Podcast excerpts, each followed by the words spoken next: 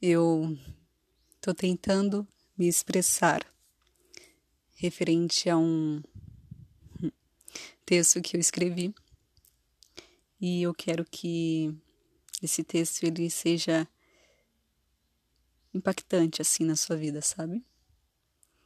Que ele traga um novo significado e que você seja marcado de alguma forma diferente. Algum dia você vai querer ter uma referência,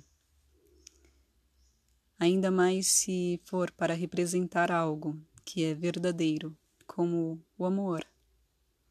Pois você sabe que alguns conhecidos teus falam sobre o amor, porém nem sempre ele é bem representado, talvez pela falta dele ou pela falta de representatividade. Talvez por situações difíceis, por algumas dores causadas por essa falta de amor. O amor está nas pequenas coisas da vida, na forma como falamos, como agimos, como nos expressamos o amor, por sua vez, não é um fardo. Ele é leve. É admirável. Eu já pensei que um dia o amor chega, mas vivo hoje algo que é real. O amor pode tomar forma, sabe?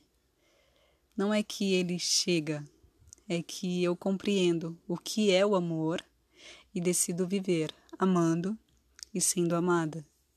E então ele se personifica. É engraçado como quando em uma conversa, em um agir ou em uma expressão consegue-se captar esse formato de amor através de outra pessoa que também compreendeu que o amor é o elo perfeito de tudo. Se você não tem alguma representatividade, eu te indico um cara que mudou a minha vida.